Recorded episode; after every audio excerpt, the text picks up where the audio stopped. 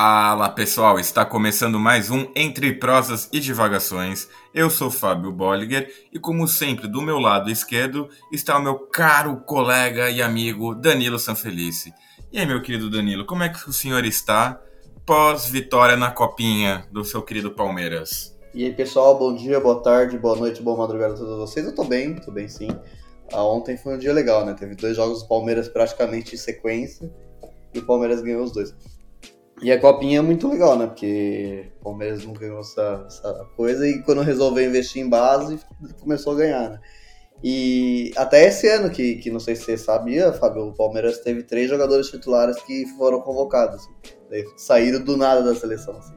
Da, da, do, da seleção não, do time, né? Da copinha. Três titulares, pô, tá louco. Inclusive o goleiro. E, e mesmo assim foi campeão. Então, muito, muito, muito bom para o futuro econômico e, e, do time em si, né? É, assim, basta ver o Santos com a sua base, é. né? Que sempre mostrou que, por pior que estivesse o time, a base estava sempre ali para resguardá-lo, né? Então, eu acho que isso é imprescindível. E mesmo se não der frutos, Mas bem, mesmo se não der frutos no time, né, de os jogadores subirem e tal, são sempre frutos financeiros também. Claro, querendo ou não, isso é uma coisa que pouca gente vê, mas né, aonde movimenta-se o dinheiro bastante nesses clubes é com a venda desses jogadores. Quando a gente vê esses jogadores jogando, não mais, mas antigamente, na Ucrânia, na, na, na Península Arábica e todos aqueles lugares que a gente nunca viu, tipo o Al Nasser agora que está estourando, é um bando de jogador que foi vendido desde a época da base e que estoura nesses é países. O... É, é, impressionante a, a grana que movimenta o ponta esquerda da, desse time da Copinha campeão ontem, que é o Kevin, né? Ele, Palmeiras recusou 15 milhões de euros da, do Shakhtar por ele. 15 milhões. O que é 15 milhões de euros? Não é, não é nada, assim, é troco de pinga e o, isso. E o atacante reserva, que é o Estevão, com 15, 15 anos, Fábio. 15, o que, que você fazia com 15 anos? É. Eu? Eu acessava certos é. sites no qual hoje não mergulho. Exatamente. Oh, com 15 anos, o Palmeiras recusou 40 milhões de euros nele do PSG. Que... Putz, pelo. Nossa, calma, agora até deu uma bugada. Realmente, com 15 anos, eu era um energúmeno na... com 15 anos.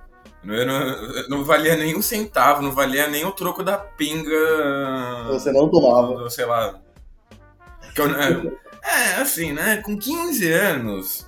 É que assim, é, é uma verdade não dita, né? Que todo mundo sabe, mas com 15 anos, todo jovem dá uma saidinha, né? Isso aqui, ó, pessoal, não é incentivo, não incentivamos o consumo de álcool antes de uma idade apropriada. Mas verdade seja 32 dita. é a idade apropriada. Eu, eu ainda nem tomo álcool. Eu ainda, eu ainda não tive coragem de experimentar. Né?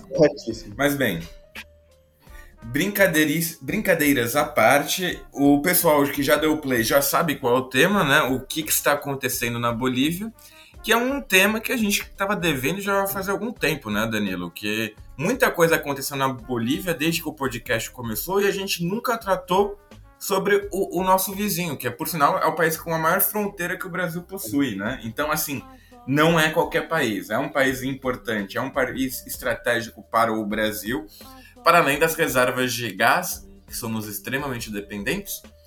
Teve aquele famoso episódio da nacionalização da, das refinarias de gás da Petrobras em 2006, 2007, que deu o que falar, né? E, e imagina que a gente vai tratar desse episódio.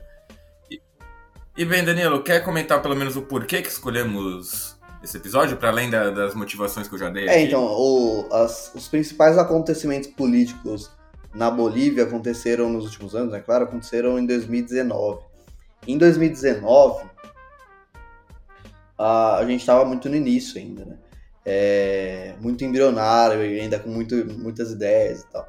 Então a gente, mesmo já em 2020, com os acontecimentos já rolando e tudo mais, a gente não, não ainda não era a proposta do episódio, do, do podcast. Porque se vocês forem lembrar, o podcast passou por várias formações até chegar eu e o Fábio. E quando chegou eu e o Fábio, que daí ela, ela estabilizou num formato específico, e daí foi que a gente começou a tratar as questões latino-americanas de uma forma mais individualizada e tal, e menos menos teórica e mais prática ali, de, de história e não apenas algo mais filosófico como a gente fazia antes. É, então, a, mas a parte boa disso, né, de, de não ter tratado de tudo isso, é que a gente tem esse distanciamento histórico que deixa os fatos mais claros hoje em dia. Né? A gente consegue falar sobre o que aconteceu em 2019 e, e posteriormente também, com uma, com uma, clareza muito maior do que se a gente tivesse feito o episódio mesmo lá em 2019 no, no calor do momento. Então acho que esse episódio ficará bem rico em relação a isso. Só para fazer um disclaimer para os nossos ouvintes, isso que o Danilo está falando é literalmente o maior problema que o historiador tem. A, a, partir de, a partir de que momento podemos tratar aquele objeto de estudo como um, um fato histórico, como algo histórico? Porque nós precisamos distanciar minimamente, temporalmente falando, do nosso objeto para olhar já com certo olhar. Querendo ou não, quando a gente está no meio do olho do furacão, é difícil para um historiador analisar a situação como um todo, né? Como eu sempre brinco, o historiador não é mãe de nada. Isso quem tenta adivinhar o que vai acontecer nos próximos episódios é antropólogos, sociólogos. A nossa área é quando já está tudo feito, né?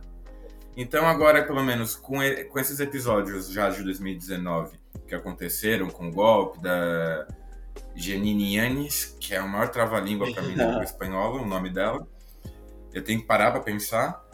E agora, com a volta do partido do Evo Morales no MAS, e com o seu novo presidente, o Arce, é, a gente pode analisar até com um pouco mais de tranquilidade analisar e, e, comentar com um pouco mais de tranquilidade também sobre os fatos.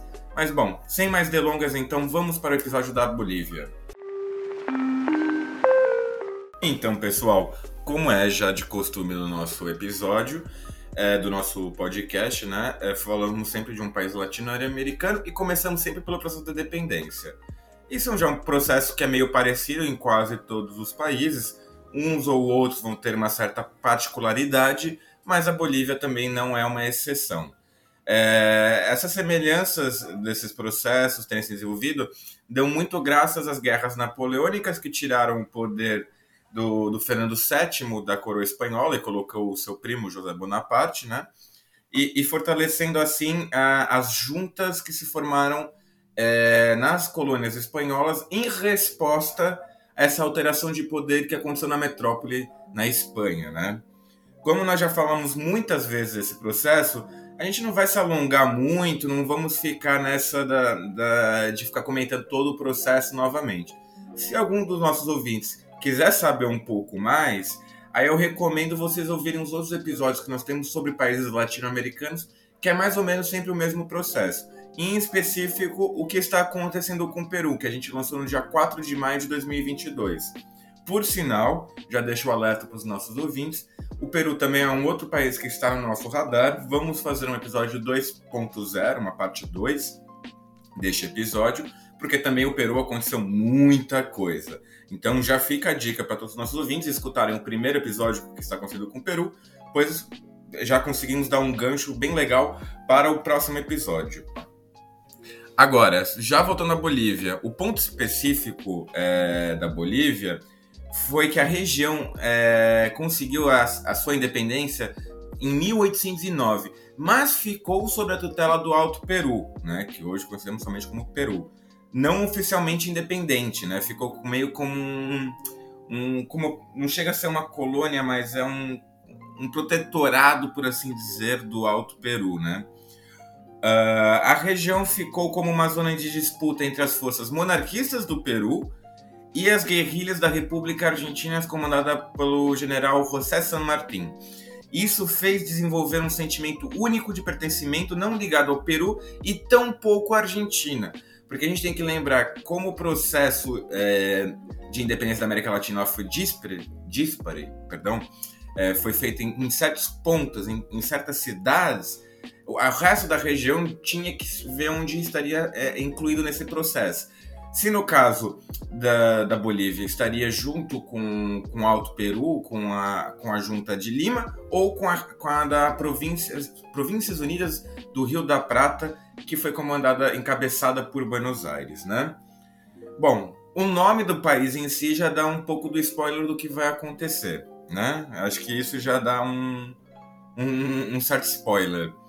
É, que seria a grande liderança para a independência, foi o Simão Bolívar. O nome em si já dá a, a, a, o spoiler final da história. Bolívia vem de Bolívar, né?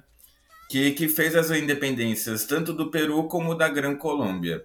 É, também falamos sobre ele no episódio em que está acontecendo com o Equador, que foi lançado no dia 5 de julho de 2022. Agora, falando propriamente já da independência boliviana, assim como no resto da América Latina, a Bolívia passou por uma grande estabilidade econômica nas primeiras décadas de independência. Os 50 anos seguintes foram marcados por golpes de estados e guerra civil, um efeito que nós podemos observar em todos, quase todos os países da América do Sul. Entre 1837 e 1839, a Bolívia se uniu ao Peru numa só nação, a, Conferência, a Confederação Peru-Bolívia. Mas, como é de se imaginar, a instabilidade, é, que já não era das grandes, é, fez com que se dissolvesse em poucos anos depois. Durante o século XIX, na América Latina, foi um período marcado por muitas instabilidades econômicas, políticas e por muitas disputas territoriais entre as nações recém-independentes. A Bolívia é um forte protagonista nesse ponto. Durante todo o século foram vários conflitos com o Peru, culminando na perda de territórios, é, perdão, não contra o Peru, mas junto com o Peru, que culminou na perda de territórios para a Argentina e com o Chile, sendo o Chile o episódio mais dramático no qual o Chile é, era um, sempre foi aquela minhoquinha, só que a parte ao norte de Antofagasta pertencia tanto ao Peru como à Bolívia. Com o fim da guerra entre esses três países, o Chile vai subir a cobrinha e tirando o acesso ao mar uh, da, da Bolívia, que foi conhecido como o episódio da Guerra do Pacífico entre esses três países. Foi somente em 1953 que o Chile liberou um porto em Arica para que os bolivianos tivessem acesso ao comércio internacional marítimo, sem, sem pagar taxas alfandegárias. Muito desses conflitos foram iniciados pelo governo boliviano também, tem que ser dito. Originalmente de, é, por, por, fruto do, dos militares que, que, que, chegaram ao poder a, a, através de golpes para desenvolver uma história épica, grandiosa, para que servisse como orgulho nacional e para o fortalecimento de um sentimento patriota, o que sempre foi um tiro pela culatra. O episódio da guerra da, da Bolívia, é, da guerra do Pacífico, perdão, é um episódio muito marcante porque realmente tira o, o mar da Bolívia, o Chile tira o mar da Bolívia, né? Só que a gente teve outros dois episódios que foram muito marcantes. O um que foi conosco, com, com o Brasil, que foi o Acre, né? Que foi a chegada dos seringueiros à região do Acre, lembrando que o Acre é uma região que está no meio do Amazonas, de difícil acesso, então na, naquela região era muito difícil de delimitar as fronteiras nacionais, porque não há marcos é, geográficos, geológicos que, que pudesse fazer uma grande divisão, fazendo que com que muitos brasileiros de origem do Nordeste chegassem até essa região com o advento do ciclo da borracha, e culminando depois no finalmente num acordo que o Brasil vai ter é, tecido pelo Barão de Rio Branco e que vai adquirir o Acre, né? Que vai surgir aquele eterno mito dizendo que o Brasil comprou o Acre por dois cavalos, o que, claro, é uma mentira, tá, gente? Foi um acordo muito bem estruturado pelo Rio Branco e posteriormente a última grande guerra que nós vamos ter na América do Sul já na década de 30 do século 20, que foi a Guerra do Chaco entre o Paraguai e a Bolívia. Que aí o, o Paraguai e eu, eu, eu, dou ênfase no Paraguai porque o Paraguai foi massacrado na Guerra da Tríplice Aliança, conhecido por nós como Guerra do Paraguai. Foi massacrado e o Paraguai, que era um, um, um de nada naquele contexto, consegue ganhar da Bolívia e quase que triplicar o seu território. Tanto que 90% da população paraguaia se encontra depois do Rio Paraguai. E, e a região do Chaco, que foi conquistada da Bolívia, é, tem tipo 9%. Nem isso, acho que direito, da população paraguaia. E só um fato curioso: essa região do Chaco, que foi conquistada pelo Paraguai, é a região onde está concentradas as grandes fazendas de sojas comandada muitos por brasileiros, que são conhecidos como brasiguaios. Ou seja, nesse primeiro momento de formação do território nacional e da identidade nacional, a gente já consegue observar que a, a, a Bolívia ela foi extremamente massacrada na questão territorial, perdendo territórios para quase que todos os seus vizinhos, com, acho que com exceção do Peru mesmo, né? E aí, bom, já chegamos no século XX, quando vai acontecer a famosa Revolução de 1852. Vamos dar então um salto dos anos 30 para os anos 50 e onde o Danilo já entra com esta revolução. Só, só um adendo antes de a gente fechar esse bloco e iniciar o próximo. É, tem uma história curiosa do, do Barão de Rio Branco, uh, que, que ele, quando tem a proclamação da República, né, uh, ele recebe os jovens, já, você já falou essa história, no podcast? Danilo, ah, então deixa pra lá. Você já falou no podcast. Eu não lembro em qual episódio, mas você já falou. Que ele que falou, agora é República. Ah, beleza. Então, aqui, ó, assinado Barão é, de Rio Branco. Que ele não poderia mais se autodenominar Barão, né? Não era mais um Barão. Daí ele falou, não, tudo bem, tá, estamos de acordo. Assinado Barão de Rio Branco. É muito bom, é muito Brasil. Ah, a, a, até aí, o, os descendentes da família imperial ainda se declaram príncipe, dons e não sei das quantas. Mas eles são matusquelas, né? É, Olha, eu, eu, vou falar uma coisa. Eu, eu vou confessar uma coisa aqui até para os nossos você ouvintes. É monarquista. Eu sou. Não, não, pelo amor de Deus. Eu sou extremamente masoquista com relação a essas correntes. Porque eu gosto muito de ficar vendo o outro lado. Eu, quando estava com todas as questões do bolsonarismo, eu ficava vendo todos os meios de comunicação, inclusive a Jovem Pan.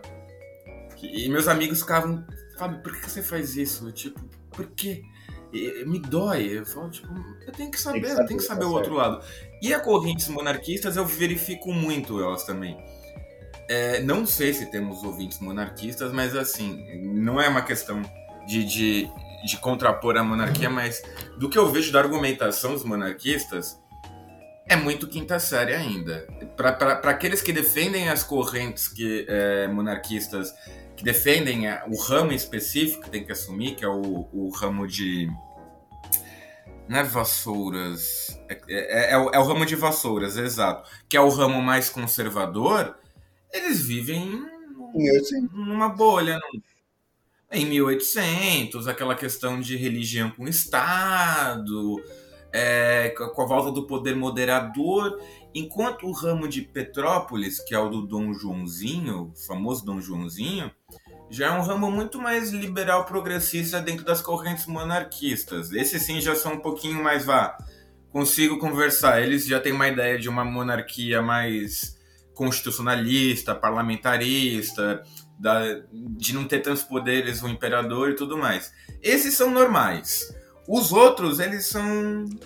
Não batem muito bem. Eu, eu, eu, acompanho porque eu gosto. Eu gosto de acompanhar, gosto de saber. É, eu, eu, acho curioso. Que a gente é o único país da América do Sul que tem um movimento monarquista genuíno, né? Deve ter um ou outro. Mas não à toa, né? Quer... Não à toa. Não à toa que tem. É, que não vem à toa. Tem uma razão para ter um movimento, né? Tem uma história, querendo ou não. Mas agora, agora pergunta para os seus pais. Diga. Divagações feitas. Só, só para terminar, é, para os nossos ouvintes mais jovens, pergunta para os seus pais. Todo mundo, todos os pais com quem eu conversei falavam que na, na plebiscito de 93, falavam se aquele Dom Joãozinho fosse o imperador, todo mundo votava nele, porque ele era surfista, ele era do balacobaco, ele era todo progressista, carioca, que não sei o que. Todo mundo falava que votava nele. Aí quando viu lá a família lá do Dom Luiz Gastão, Dom Bertrand, que para início de conversa eles, eles têm sotaque, tá, gente? Eles têm sotaque, sotaque de francês ainda.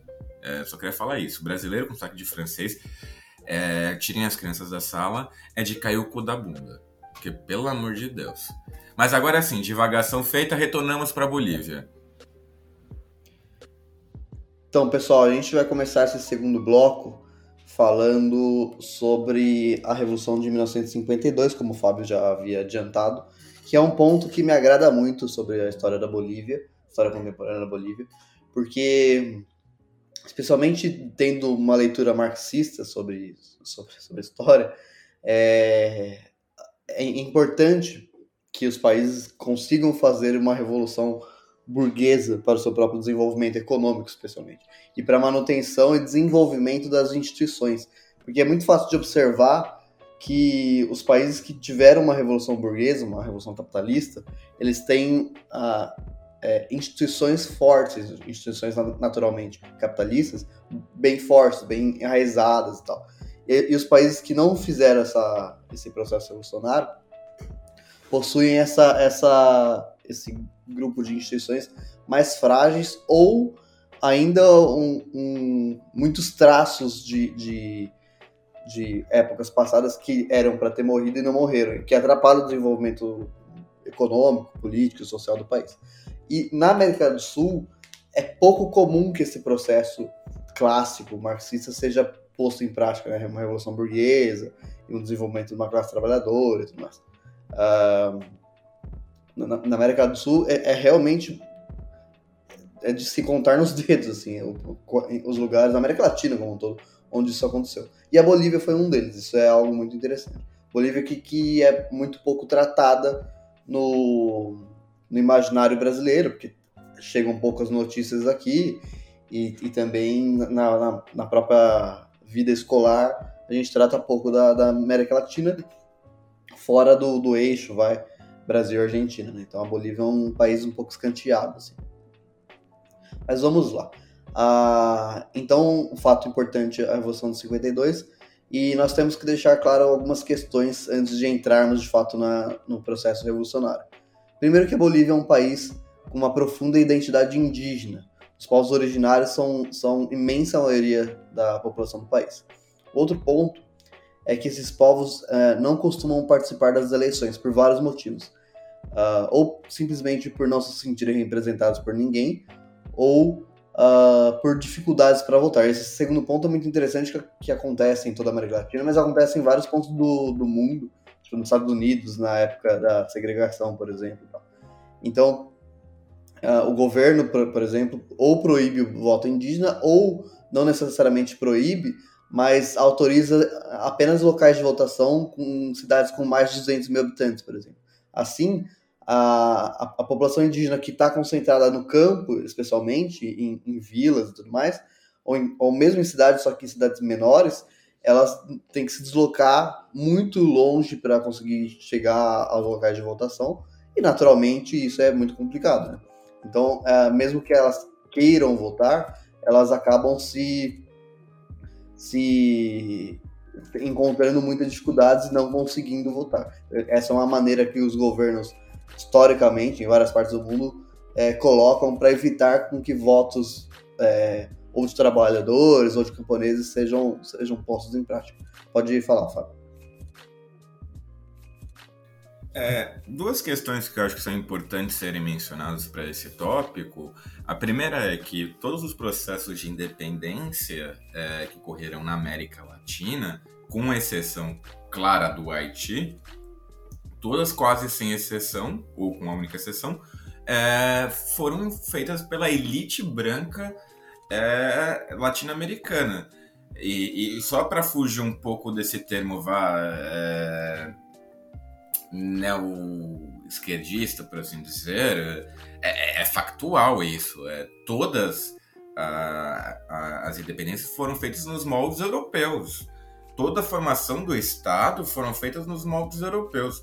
As primeiras é, incutações de, de, elementos culturais simbólicos é, da própria região da América Latina foram só incluídas posteriormente é, por exemplo, no caso do Evo Morales, com aquela adoção do Estado plurinacional. São várias nações dentro de um, de um país. Antes não. Antes era só a elite branca boliviana, muito proveniente da, do departamento de Santa Cruz, que é Santa Cruz de la Sierra, que é a região, o departamento mais rico da Bolívia, que é onde está concentrada uma parte das reservas de gás. É, e por assim em diante. E outra questão que é muito interessante que o Danilo mencionou é a dificuldade de realizar eleições na América do Sul. Porque uma grande diferença que nós temos da América do Sul para a Europa é que a Europa é um, é um continente pequeno, os países são pequenos e muito bem estruturados, não há grandes é, divisas geográficas que impedem o acesso das pessoas de um lado para o outro, diferentemente do, do que acontece na América do Sul. É, tanto que no processo eleitoral, é, no processo de eleição de, do Brasil, a gente sempre tem aquelas imagens da, da, do TSE levando as urnas eletrônicas de barquinho no meio do nada para levar lá para aquela zona onde estão tá os ribeirinhos para votarem. É muito difícil, é muito difícil realizar, ainda mais com essas populações que vivem é, isoladas e, e com não tem fácil acesso, não tem uma infraestrutura própria, dificulta muito mais o acesso deles à votação, consequentemente contribuindo para essa permanência dessa elite das grandes capitais no poder. Era só esse pequeno disclaimer que eu gostaria de fazer. Esses dias me perguntaram o que é disclaimer. Desculpe, não Esses ouvi. Esses dias me perguntaram o que é disclaimer. Ah, é, disclaimer, uma explicação, os pormenores. Um parênteses. Isso. Falando entre parênteses. É, exatamente. Então, continuando aqui, como o Fábio disse, então, historicamente, a República uh, no, no, século XX na Bolívia, ela, ela acabou sendo feita para brancos e pelos brancos, ou pelos europeus. Né? E especialmente concentrado, como o Fábio disse também, na, em Santa Cruz de la Sierra essa, essa elite política mesmo. É, isso não quer dizer, porém, que os povos originários, os indígenas, é, ficassem alheios. Uh, eles, isso é algo muito importante no processo boliviano, que, o, que os povos originários bolivianos eles, eles se organizaram entre si desde muito cedo. Então, eles não participavam numa política oficial, mas eles, eram, eles sempre foram profundamente organizados, unidos, os diversos, as diversas nações indígenas. Né? Então, isso é algo realmente muito bom. E, e também que, uh, por motivos culturais, especialmente, mas também muitas vezes por, por motivos trabalhistas, especialmente ligados aos mineiros e tal. E ocasionalmente por motivos políticos, daí já não a âmbito nacional, mas a âmbito mais local. Uh, outro ponto que merece atenção é que, assim como em muitos países da região, se não todos, a classe trabalhadora se organiza em diversas maneiras. Na Bolívia, os trabalhadores mineiros possuíam muita força organizacional, bem como uh, os sindicalizados em fábricas e, por fim, os camponeses. É, muitos se organizavam em partidos socialistas e comunistas e também em grupos uh, até anarquistas. Porém, também, a, além desses grupos mais radicais, a, a, a organização traba trabalhadora, a organização obreira, também se organizava dentro de movimentos e partidos sociais democratas e até ainda aquela, aqueles liberais mais centralistas. Então, tipo, a organização uh, da classe trabalhadora boliviana ela se dá desde muito cedo, desde os anos 40, assim, especialmente anos 50 para frente, mas ela também se dá é, não só em grupos mais revolucionários, ela também se dá em grupos mais centrais ou até de centro-direita. Isso é algo importante de mencionar que de uma forma ou de outra a classe trabalhadora estava sempre se organizando. Uh, um importante movimento dessa primeira metade do século XX é o MNR, Movimento Nacionalista Revolucionário. Já, a gente já fez esse, esse disclaimer, como o Fábio fala várias vezes, né, é, falando sobre a América Latina, mas a palavra nacionalista, assim como patriotismo, assim, são palavras que nesse momento é, do século XX na América Latina é um termo diferente do que a gente entende hoje, especialmente um termo clássico, mais europeu. Ele está mais ligado à autodeterminação dos povos e à independência perante o imperialismo internacional, especialmente estadunidense, porque pós-independência, é, os Estados Unidos passou a ter muita influência econômica e política na América Latina, e claramente isso é, é algo que, que uh, travava o desenvolvimento latino-americano. Então, é, esse, vários grupos, tanto à esquerda quanto à centro-direita, buscavam essa, esses ideais nacionalistas e patriotas, mas muito mais para uma autodeterminação dos seus povos do que algo mais conservador. É, a, a, principal liderança do M, MNR nesse momento é Victor Paz Extensor, muito importante esse nome nesse processo. então, agora fazendo uh, esses parênteses, acabando esses parênteses e voltando para a questão da Revolução de 52 em si, uh, em 1951 uh, a Bolívia teve eleições gerais, eleições para a presidência, e elas foram muito marcantes porque foi a primeira vez que um candidato popular, não ligado a, apenas às elites, vence. Ainda era um candidato europeu, né? É, ou seja, um candidato branco e tudo mais, mas ele não era ligado apenas aos interesses das elites econômicas, dos latifúndios, da grande burguesia.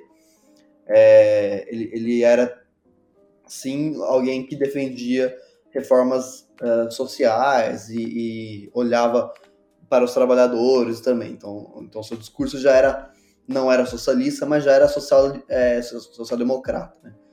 É, e, e, e, colocava em prática mais esse sentimento de libertação latino-americana.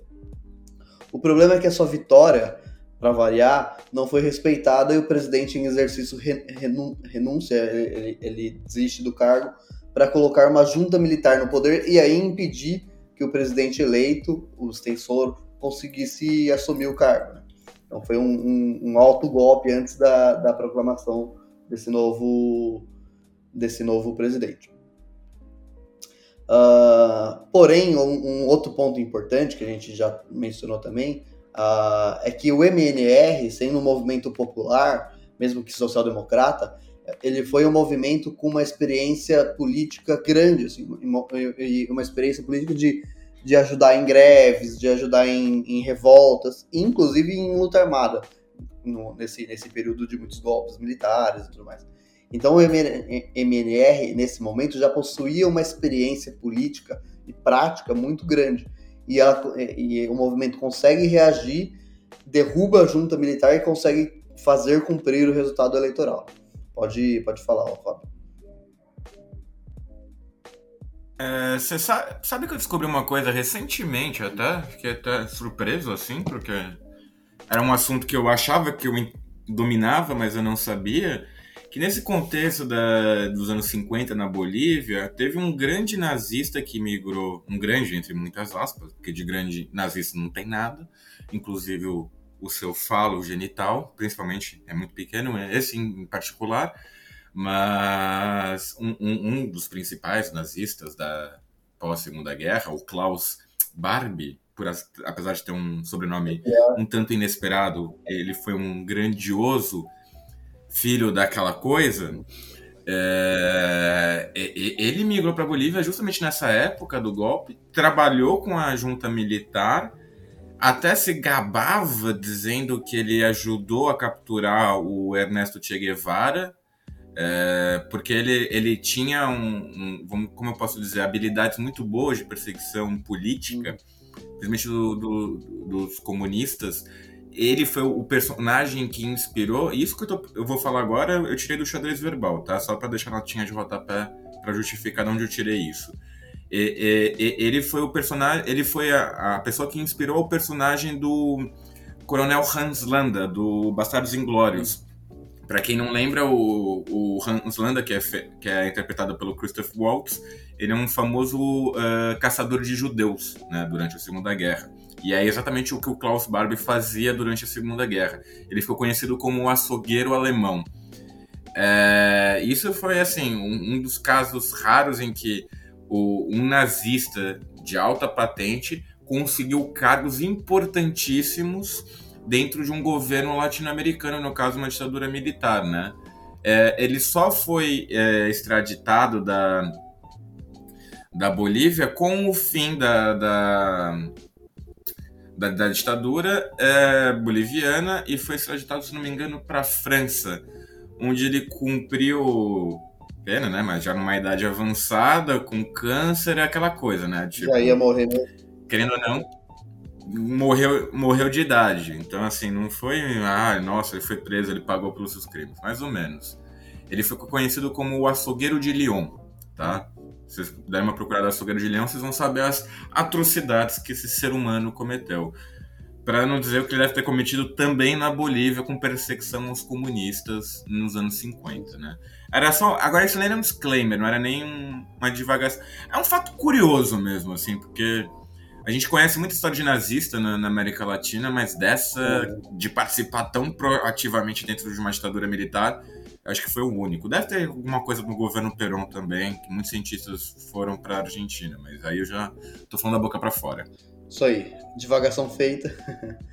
é, agora, então, voltando, como eu disse há pouco, o MNR consegue, portanto, derrubar essa junta militar e fazer cumprir o resultado eleitoral.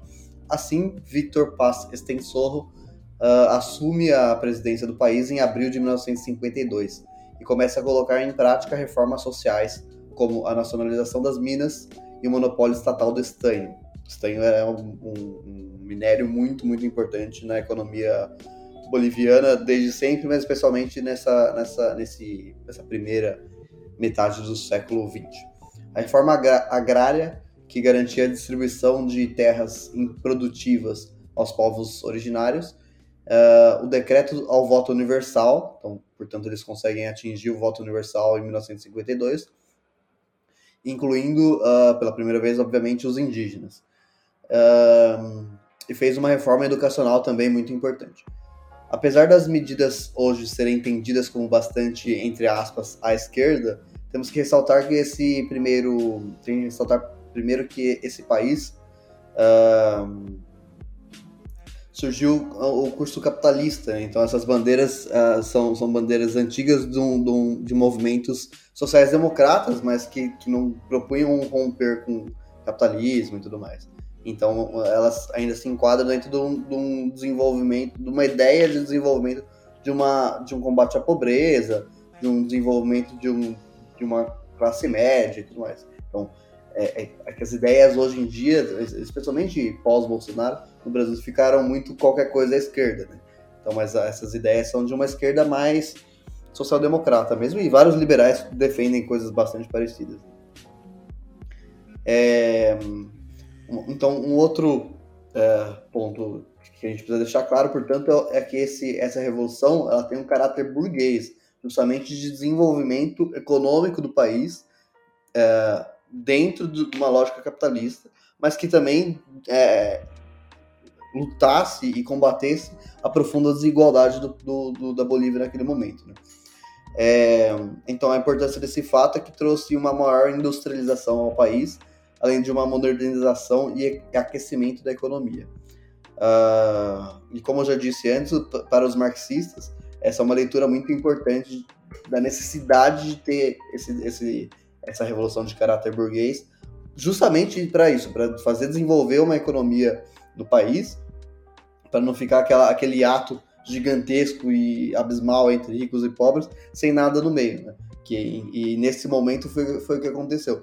Passou a desenvolver na, na Bolívia uma classe média, ainda muito pequena, mas importante, e uma classe trabalhadora obreira, né? uma classe trabalhadora ligada a, a, a fábricas, que até então era, era um, um contingente muito pequeno. É, pode, pode falar, Fábio. Mas eu, eu, assim, eu vou falar um pouquinho da boca para fora, mas isso é um movimento que acontece, querendo ou não, em muitos países da América do Sul pós Segunda Guerra, né? É, há uma tentativa de desenvolvimento da indústria nacional.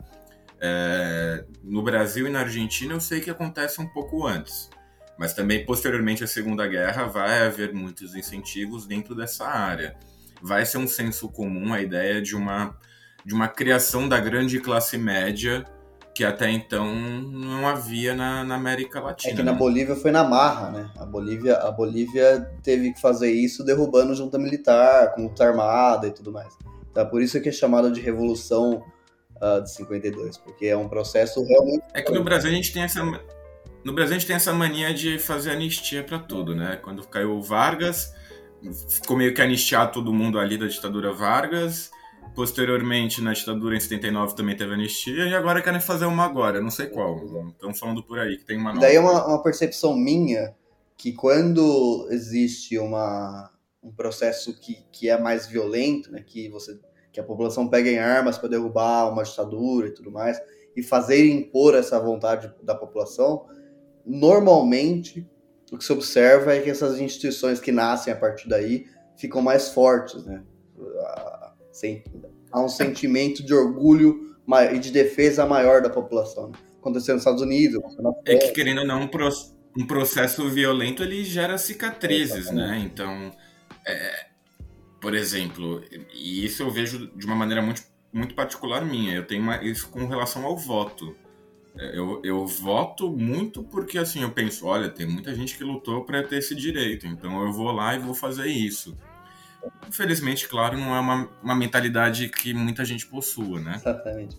Mas é, num caso mais específico como o da Bolívia, que houve realmente a, o, o, a, um povo em armas, gera uma cicatriz muito mais profunda. Né? Isso né? é fácil de observar em países capitalistas clássicos, né? Tipo Estados Unidos, França, Inglaterra, todos os países que, que tiveram um processo mais violento de tomada de poder é, conseguiram instituições mais fortes do que outros, tipo Itália, é, própria Alemanha e tal, que, que Brasil, né? Brasil é o melhor exemplo de todos para mostrar como as instituições são mais frágeis, as coisas são mais voláteis, se conversa mais, se dá um golpe aqui, outra colada, desenvolve um fascismo ali, etc.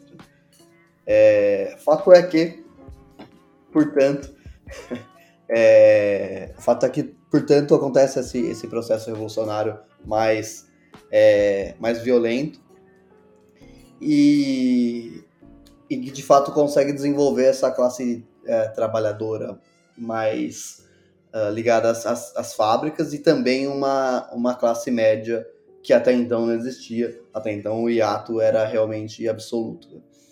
É, um fato curioso sobre isso, sobre esse processo de 52, é que o Che Guevara, que nesse momento era ainda Ernesto Guevara, ele viajava, ele fazia sua segunda viagem pela América, pela América Latina e e ele passa por pela, pela ele está passando próximo à Bolívia, não necessariamente na Bolívia, mas quando ele, ele soube do que aconteceu da revolução de 52, da revolução uh, burguesa ali, ele faz questão de ir para La Paz para ver com seus próprios olhos uh, e uma vez lá ele escreveu, né, ele, ele tinha a mania de escrever no, no, di, no diário e nesse diário ele ressalta o caráter burguês do processo e festejando também a participação popular nesse processo de, de desenvolvimento econômico, social e tudo mais. Então isso é um fato bem curioso que o Che Guevara, é, que ainda não era o Che Guevara, mas o Ernesto Guevara, ele participa não do processo, mas ele vai ver La Paz pós, pós revolução para para entender, para ver com os próprios olhos e para festejar também. Ele chega bem no momento da, da festa popular, mas é algo bastante interessante. Quer fazer algum disclaimer, Fábio? Eu posso passar para o próximo ponto? Não, não, sigamos. Então, pessoal, continuando aqui o pós-Revolução é, de 52, o Movimento Nacionalista Revolucionário, o MNR, é, segue conseguindo se, se reeleger, eleição após eleição, até que em 1964, novamente eleito Paz Extensoro, comete um erro uh, que é acreditar muito nas Forças Armadas, né? comete o erro de colocar um general das Forças Armadas como vice, um general da ativa. E um mês após a eleição, o general Barrientos uh, forma uma, uma junta militar, dá um golpe de Estado e o país volta a ser governado por uma outra junta militar e uma ditadura militar, portanto. Paralelamente a isso, a esse, a é, é esse, porque houve um avanço social muito grande nos anos 50 por conta da Revolução, e mas também houve um, uma reação dos mais conservadores, especialmente os militares e a elite econômica, e os Estados Unidos, evidentemente, porque essa, esses movimentos é, de 52, eles são eles lutavam especialmente pelo desenvolvimento nacional, né? E portanto para diminuir as amarras que tinha com os Estados Unidos econômicas. Então, é, é, é uma luta por, por, uma independência, né? não uma independência como era com os espanhóis, mas uma independência econômica. E daí a, os Estados Unidos naturalmente passa a se organizar uh, e, e, os Estados Unidos faz parte, assim como no Brasil, faz parte desse processo golpista uh, de 1964, inclusive o mesmo ano do, do golpe civil militar brasileiro. É, então é um processo bem parecido. Paralelamente a isso, como uma reação a uma nova ditadura, uh, grupos socialistas e comunistas e anarquistas iniciam uma luta armada uh, para a construção de uma revolução socialista, aí, né? de não só derrubar o governo militar, mas como colocar o socialismo na, na Bolívia também, muito influenciados pelo processo cubano, né, de 59, portanto, cinco anos antes. É, tais grupos montam uh, guerrilhas no campo, usando a, a, famosa tática de guerra de guerrilhas usadas em Cuba.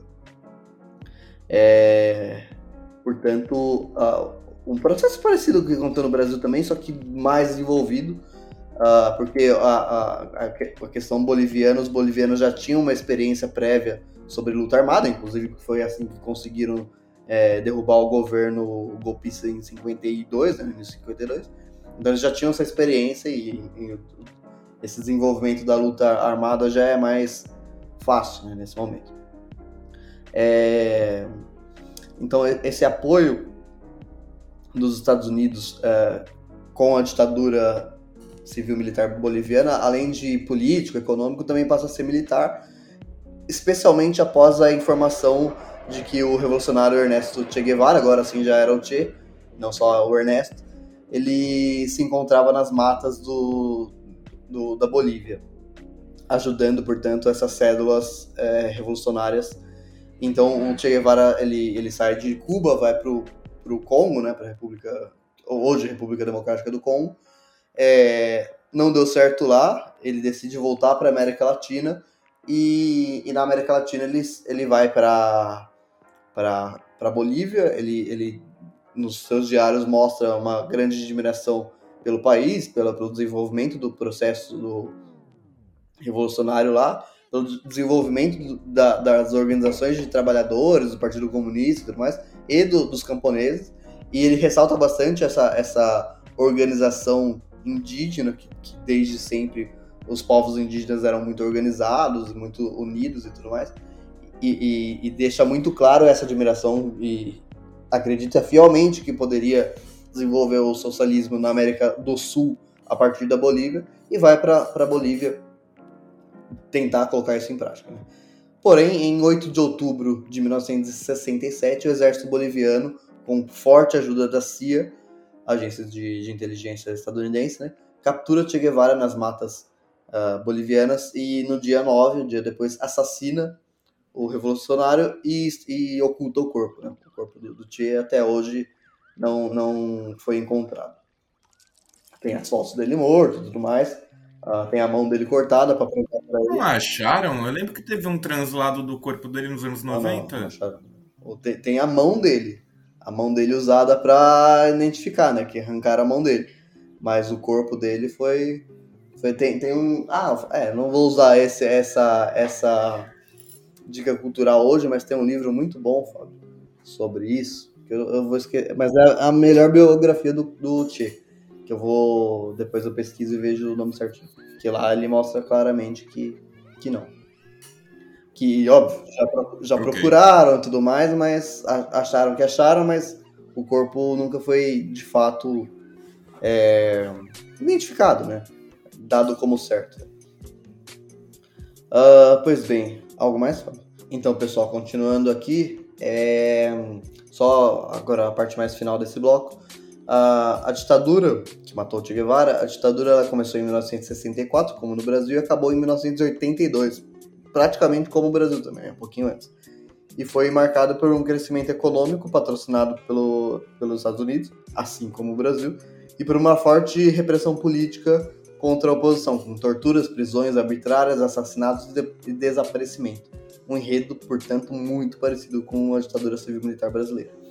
A partir de 1982, o país entrou na sua maior sequência de governos democráticos, alternando governos sociais-democratas, inclusive com alianças é, de partidos tra tradicionais, como o MNR, ah, com uma corrente, por exemplo, com o Partido Comunista da Bolívia, e com outros partidos de centro-direita. Então, esses anos 80, anos 90, anos 2000 foram marcados primeiro por um grande período de democracia, de fato, né? uh, e também com, com é, é, é, um fato curioso, né, que tenham tido esses grandes uh, alianças, mesmo com partidos de, de uma extrema esquerda, uma, um partido comunista, assim, né? dentro de, de, alianças com partidos, às vezes até liberais. Né? Mas é um fato, apenas um fato curioso. Agora, portanto, a gente encerra esse bloco e o próximo bloco já vem mais desse do Evo Morales e posteriormente do, do que está acontecendo hoje na Bolívia. Já voltamos. Então, pessoal, agora a gente vai iniciar esse novo bloco falando do, do processo, a, chamada Revolução Bolivariana, que culminou com o Evo Morales no poder. É, o termo revolução aqui eu já acho um pouco mais mal posto, mas eu entendo. Né? É, porém, o processo que leva Evo Morales a ser eleito como presidente em 2005 merece bastante atenção. Como falamos anteriormente, uh, as diversas nações indígenas presentes no território boliviano não participaram das eleições uh, nacionais por diversos motivos. Grosso modo, os presidentes do país, na sua com uma imensa maioria indígena, sempre foram de descendência europeia, mesmo, bom ressaltar, mesmo aqueles de esquerda, do MNR e tal. Que é a prova que o MNR era mais um partido social-democrata e, e, apenas isso. Né? Uh, além disso, especialmente por conta da Revolução de 1952, o país possuía uma classe trabalhadora muito robusta e politizada, com organizações sindicais bastante combativas. Uh, e também haviam organizações de, de mineradores mais radicalizados e com grandes experiências em greves e revoltas. Aí eu tenho que fazer um disclaimer, tenho que fazer um parênteses de um ponto que eu não vou me, me aprofundar muito, mas que é bastante interessante, que é ainda do século anterior, do século XX, portanto, uh, que é a chamada Comuna de, de La Paz, que foi quando os trabalhadores se organizaram, só citar, não vou aprofundar, os trabalhadores se organizaram, e especialmente os mineiros, e conseguiram tomar posse de, de La Paz, da capital La Paz, por um tempo considerável, a ponto de desenvolver, de fato, é, a, a a capital do país de um ponto de vista socialista, né? Então, uma gestão dos trabalhadores e tal. Um processo muito parecido com a Comuna de Paris de 1871.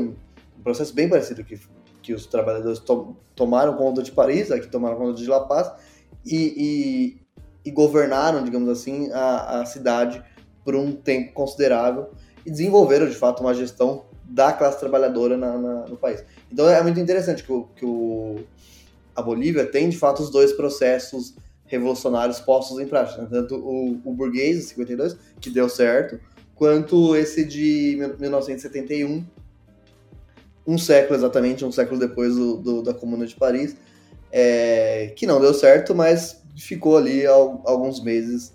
Então é uma experiência da classe trabalhadora muito interessante que mostra também essa força uh, política, de organização dos trabalhadores bolivianos.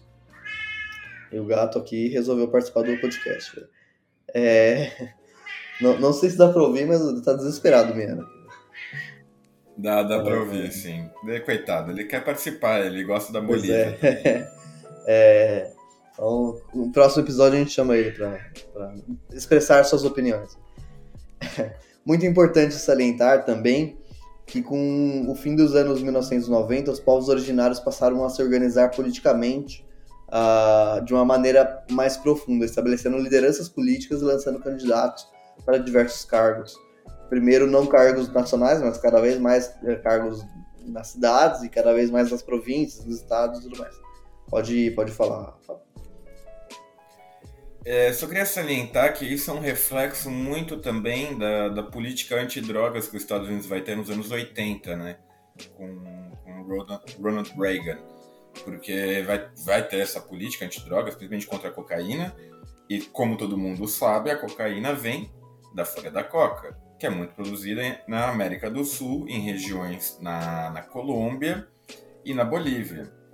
Só que no caso boliviano, a coca, eu não, eu não, eu não vou nem me atentar muito à Colômbia porque eu realmente desconheço, mas na Bolívia a coca é, é algo historicamente é, cultivado e nunca teve o, a salientação da, da, da, parte da droga, vamos dizer assim. Nunca, nunca houve a produção pela produção da droga. Claro que vai haver, evidentemente, mas existe uma cultura envolvida com a população indígena com o cultivo da folha que com, com, com os Estados Unidos tentando intervir nessa questão, eles vão começar a ficar putos, desculpe o termo, mas a verdade é essa, e vão começar até a se organizar em sindicatos é, para justamente é, contrapor essa política, dizendo que, olha, gente, não é, não é assim também.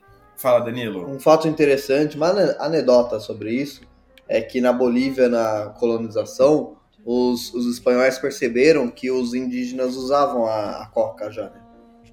E eles perceberam que com a coca, os indígenas escravizados naquele momento uh, produziam mais quando estavam fazendo uso da coca, uh, mascando a coca e tudo mais.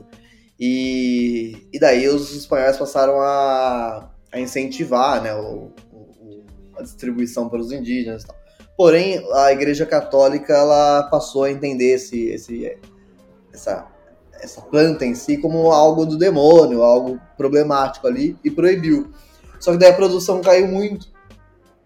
E daí os espanhóis chegaram no, no Papa e falaram: Ó, oh, meu filho, você, tem que rever essa, esse posicionamento de você aí, porque a gente precisa aumentar a produção de novo. E daí você, é daí que você vê como o, a, ponto de vista que eu defendo, como as questões econômicas sempre prevalecem no fim das contas.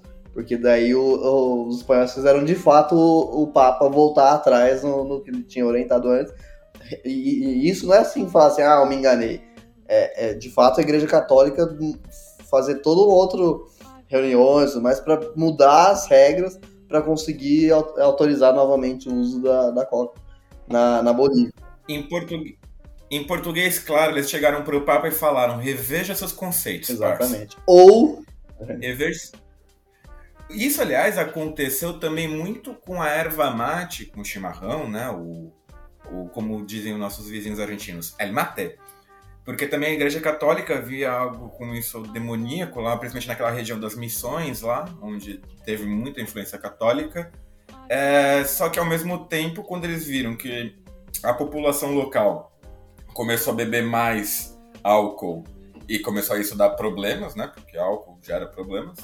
É, começaram a incentivar o uso do, do, do mate para é, até justamente parar com o alto consumo de bebida alcoólica, o que deu muito efeito. Então, assim, né? É aquela coisa, é, é do demônio até, quando se, até se provar algum É doer no bolso. Exatamente. E só para retornar e para fechar essa divagação minha, é, com o advento dos sindicatos, então, do, dos plantadores de coca, né? Os cocaleiros, acho que chama, acho que é o termo correto. Vai surgir uma figura muito proeminente nesse, nesse meio, chamado Evo Morales, né? que isso já vai linkar com o que o Danilo vai falar agora. Exatamente. O Evo Morales, a coisa muito importante que devemos lembrar é que ele é um Aymara. E é o primeiro, que é uma das nações indígenas presentes na Bolívia.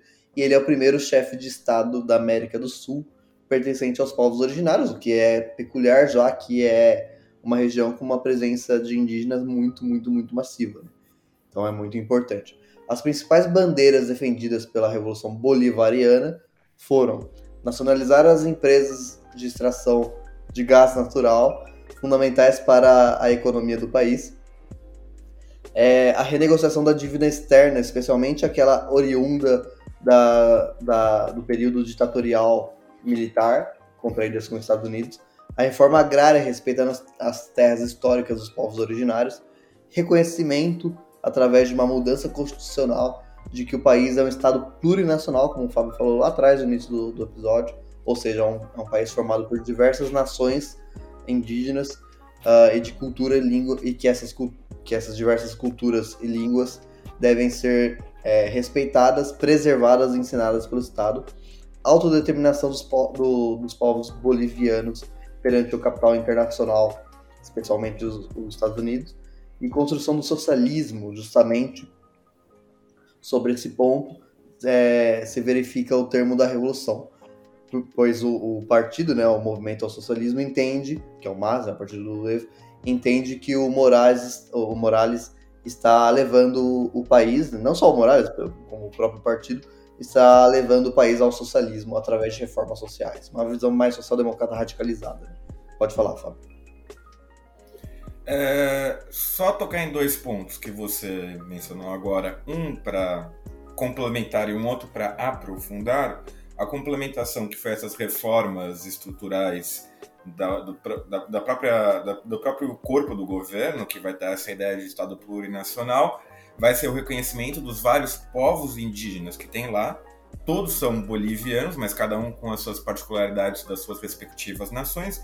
Então, para além do espanhol, vamos ter, acho que se não me engano, mais ou menos por volta de 30 línguas que vão ser oficializadas como línguas do Estado. E isso é muito importante porque, nesse sentido, podemos agora ter, então, documentos é, do próprio governo feito nessas línguas. O espanhol, claro, ainda continua como uma língua franca, onde todos conseguem se entender, onde todos podem ter documentos na língua espanhola, que vai realmente funcionar como uma língua franca. Entretanto, é, agora uma família de Cochabamba pode ter um certificado de nascimento do seu filho na língua deles, na língua quechua, por exemplo, que é a língua mais falada dos indígenas.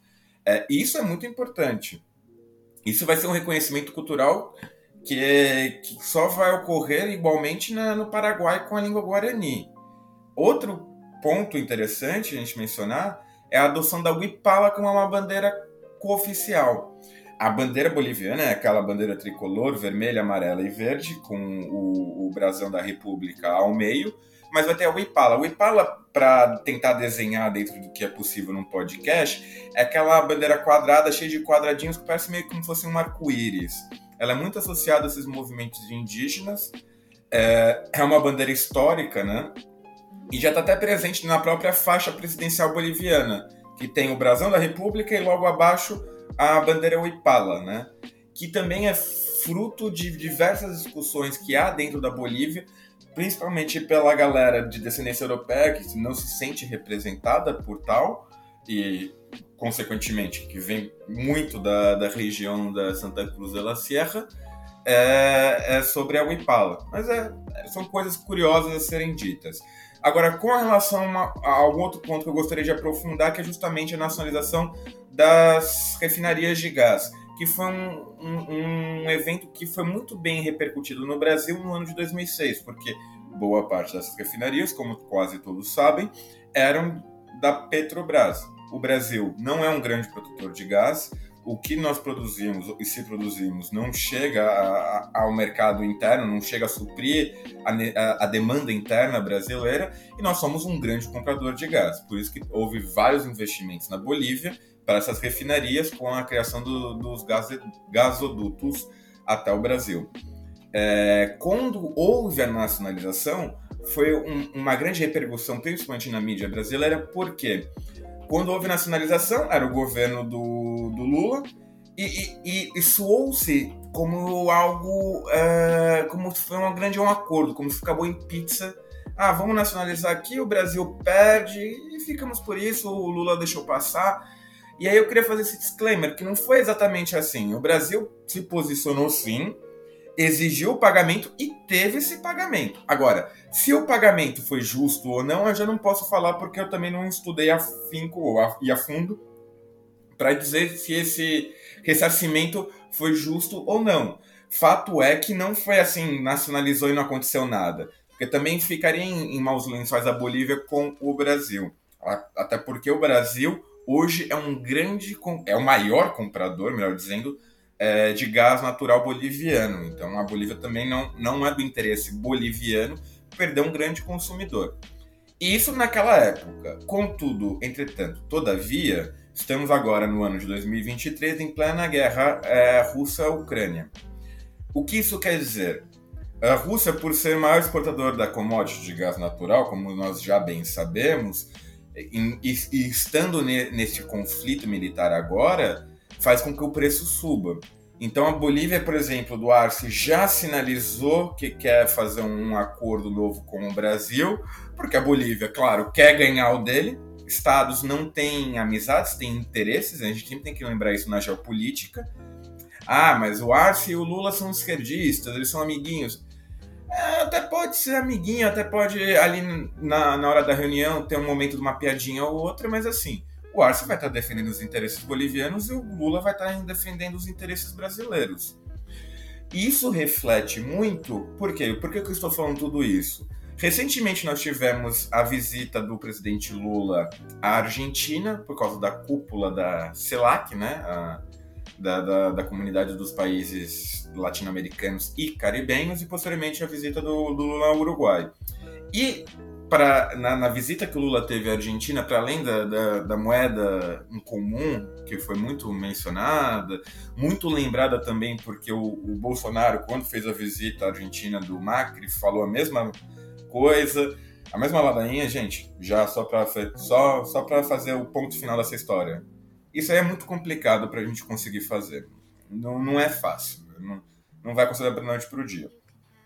Ponto final, voltando à questão do gás um dos outros assuntos que foi discutido nessa reunião com, com o Alberto Fernandes foi a criação de um gasduto da região lá, Vaca Muerta. Todo mundo aprendeu o nome pela singularidade de tal. É, e é, um, é, algo muito importante ao Brasil, porque o Brasil, se de fato fizer um, um gasoduto da Argentina para o Brasil, vai contrapor essa hegemonia que a Bolívia tem com relação ao Brasil na questão do gás. Então, isso é, vamos dizer, é uma peça importante, é uma cartada importante que o Brasil pode dar para contrapor a Bolívia. Né? É, é, é, importante a gente mencionar isso, porque o Brasil, novamente, é extremamente dependente do gás boliviano. Quando teve a posse do Arce, não sei se a gente chegou a comentar aqui no podcast, e eu critiquei muito na época a falta do presidente Bolsonaro na, na posse do Arce não porque ah, o Arce é um esquerdista, a Janine Yanis era uma golpista e, e, tinha que prestigiar. Não. O Brasil é um país com a maior fronteira com a Bolívia. É um país importante e com a dependência do gás nos torna mais importante ainda a Bolívia para os nossos interesses. Consequentemente, a, a visita do Bolsonaro é importante. É importante, era importante, né? É, e que acabou não ocorrendo foi o, justamente o general Mourão. Uh, o próprio governo Bolsonaro, eu acho que pecou muito nesse sentido. Primeiro por, é, por endossar o golpe da Janine Yanes e posteriormente por ignorar, mas também, vamos, venhamos e convenhamos, não é algo de se surpreender vindo do governo Bolsonaro na sua política externa. É, isso é uma questão que eu quero deixar muito claro, eu fiz esse comentário, para deixar os nossos ouvintes atentos sobre os próximos episódios que acontecerão com relação ao gás. É, como todo mundo sabe, o gás está caro, está caro para todo mundo, então a gente tem que observar muito o que vai acontecer agora com relação a esse gasduto na Argentina e como que se dará a, a política Brasil-Bolívia é, justamente sobre essa questão do gás, porque a Bolívia já sinalizou que quer rever o contrato que tem com o Brasil, sobre o preço do gás e, claro, a Bolívia quer ganhar o seu, o seu, a sua parte da, da, da do lucro, né? Bom, feito o disclaimer, retorno então para o nosso querido Danilo. Então, pessoal, uh, agora a gente vai elencar algumas conquistas da, conquistas da Revolução. Acho importante salientar isso, justamente porque a, a Bolívia é um, é um país com muito pouco uh, sei lá, notícias na mídia tradicional brasileira, grande mídia, digamos assim. E quando vem, normalmente é ruim, né? Então, uh, acho bom a gente colocar alguns pingos nos is.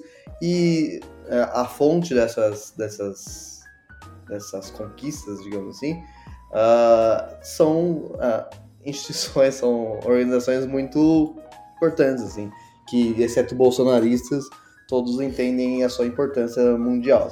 Primeiro a OMS, a Unesco e a ONU. Né? Então, se você não for bolsonarista, você vai prestar atenção agora. Né?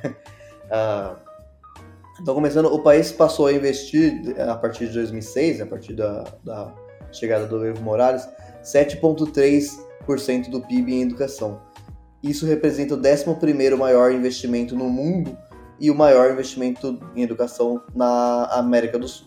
Em pouco mais de dois anos de governo, em 2008, a Unesco reconheceu que o país uh, estava livre do analfabetismo. O, apenas o quarto país na América Latina a conseguir o feito. O primeiro foi, inclusive, se eu não me engano, Cuba, mas eu não tenho certeza. Uh, não, eu acho que foi o Uruguai. É, eu estava em dúvida entre os dois, mas. É, Uruguai. É porque o Uruguai tem a é vantagem de ser um país pequeno. Não que Cuba seja não. Então, né? E, não, é, e como é um. e como é um pampa lá, tudo é, é tudo plano pra, pra galera chegar, é mais fácil. Cuba foi já impressionante, de fato, uh, esse processo educacional que houve lá, porque tem, tem, tem as serras, tem, tem um monte de coisa que impede o acesso e conseguiram fazer. Isso é impressionante. E no Uruguai, assim, bro, é, é, é, é tipo, vamos para Osasco, que deve ter. Não, vá. É, dá uma, o Uruguai dá umas três Osascos. É, pra, quatro, para ser justo. É, quatro, quatro, então, assim, é muito mais fácil quando você tem 3,5 milhões de pessoas. Dá duas Porto Alegre. Dá duas. Porto Alegre. É. Então, continuando aqui, a erradicou, portanto, o analfabetismo. E a mortalidade infantil é, em, em 2005 era de 52 crianças a cada mil morriam, portanto. Em 2019, a, essa, essa taxa cai, de, cai para 26 a cada mil, que é exatamente metade. Em 2005, cerca da, da metade das crianças do país não eram vacinadas. Em 2019, pouco mais de 99% das crianças bolivianas é, possuíam a vacinação completa. Em 2005, eu estou colocando 2005 sempre porque é o ano limite anterior ao governo, ao primeiro ano do governo Evo Morales. Né? Em 2005, a taxa de pobreza extrema do país era de 38,2%. Em 2019, cai, esse, essa, esse número caiu para 16,8%. Em 2019, o governo criou um sistema único de saúde, parecido com o Brasil, né, o SUS, Uh, tal sistema é reconhecido hoje pela OMS, Organização Mundial de Saúde, como um modelo para o mundo inteiro. Portanto, eu acho bom deixar esses, esses dados claros para ver que, apesar dos problemas, evidentemente, que, que tem, problemas empíricos né, na prática, uh, o país melhorou drasticamente nos últimos 15 anos, com, com o período em que o MAS esteve no poder. Então, o, e isso é algo que é muito pouco tratado no Brasil fora da mídia de esquerda. Né? Então, a menos que você seja bolsonarista e acredite que a OMS, a ONU e a, Unesco são organizações comunistas, vocês devem levar em, considerações, em consideração esses números. E também entender que assim, 16,8% da população hoje uh, encontrar, se encontra na, na faixa de extrema pobreza é bastante, é bastante. Mas a, há de se perceber que é uma luta de 500 anos mais de exploração, é, primeiro espanhola, depois estadunidense, e sempre de uma elite econômica que nunca se importou com, com esses, com esses números. Né? Então, diminuir de 38,2% para 16,8% em 15 anos é algo bastante louvável. Agora, a gente vai iniciar um outro ponto, que é sobre a crise política, o golpe de Estado e a volta do MAS ao poder. A partir de 2019, tudo isso aconteceu. Posso seguir, Fábio? Você tem algum outro adendo ou posso seguir?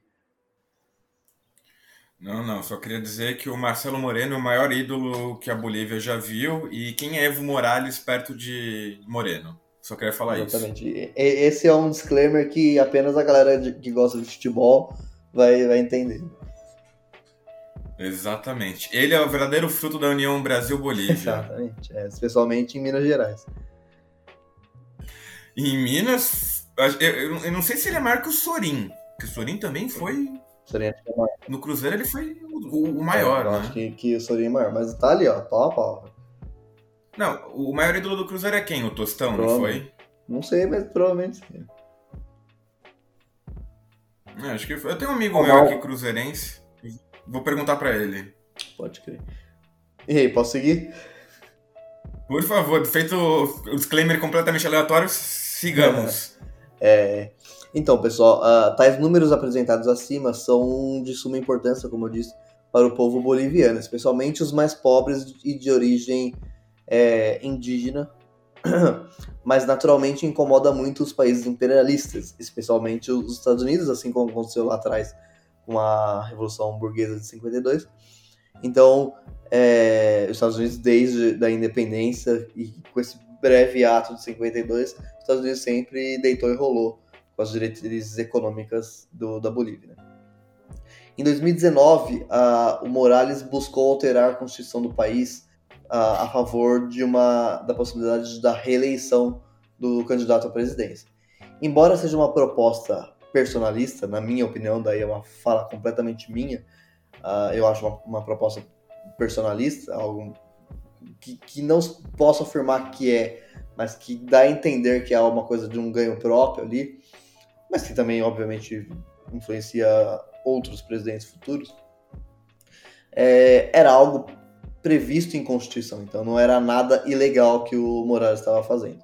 E foi aprovada nos, nos poderes competentes. Né? Então, portanto, foi um processo legal de mudança. Ainda que, ao meu ver, seja um pouco aspas, que é uma palavra um pouco subjetiva, né? Mas é um pouco imoral, sabe? Pode falar. É, eu queria comentar justamente sobre esse ponto, que assim, é, ok, foi aprovado tal lá pelo, pelo STF boliviano, o, o, possível terceiro mandato, só que é aquela coisa, né? O, o, o, o, o Morales, ele se elegeu, teve o segundo mandato, fez as mudanças constitucionais, só que vamos combinar, né? Assim, quando você muda uma constituição, você pode mudar as regras a favor de si próprio. E, e, e é isso que, por exemplo, o, o, o Bolsonaro estava louquinho para fazer.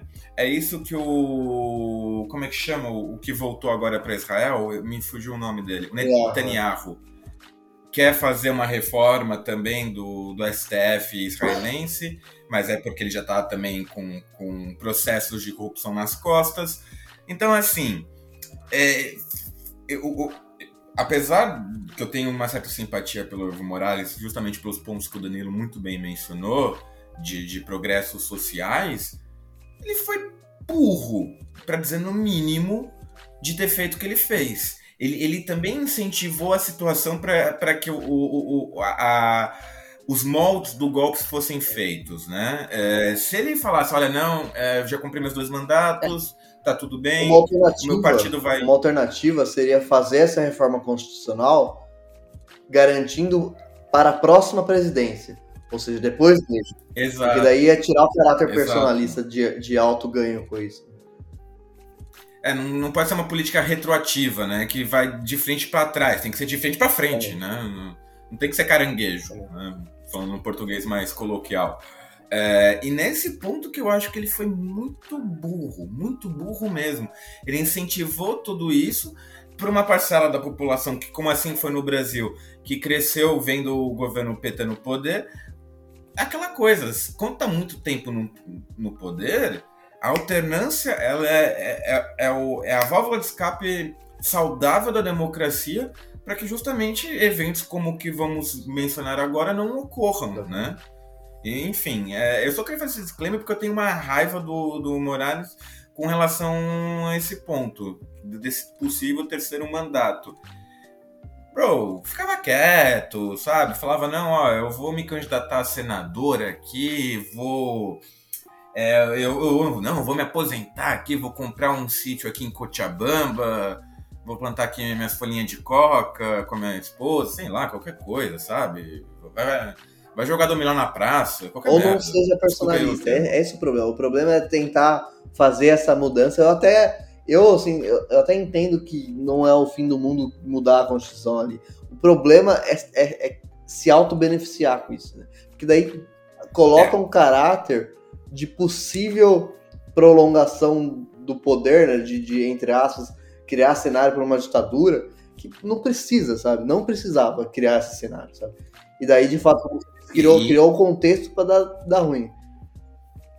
E isso é uma coisa que aconteceu exatamente na Venezuela. Que é um ponto que eu sempre bato, que tipo, que eu já mencionei aqui, nossos ouvintes mais antigos sabem que eu e o Danilo somos de esquerda, não negamos nem nada, mas também temos nossos pontos de vista particulares. Por exemplo, no caso da, da Venezuela, é, essas mudanças constitucionais que, que beneficiaram o Chaves, o partido e tudo mais, a se perpetuar no poder, é, é, é, é a fórmula perfeita para ver a, a, a, a, situação onde a Venezuela se encontra politicamente falando, né?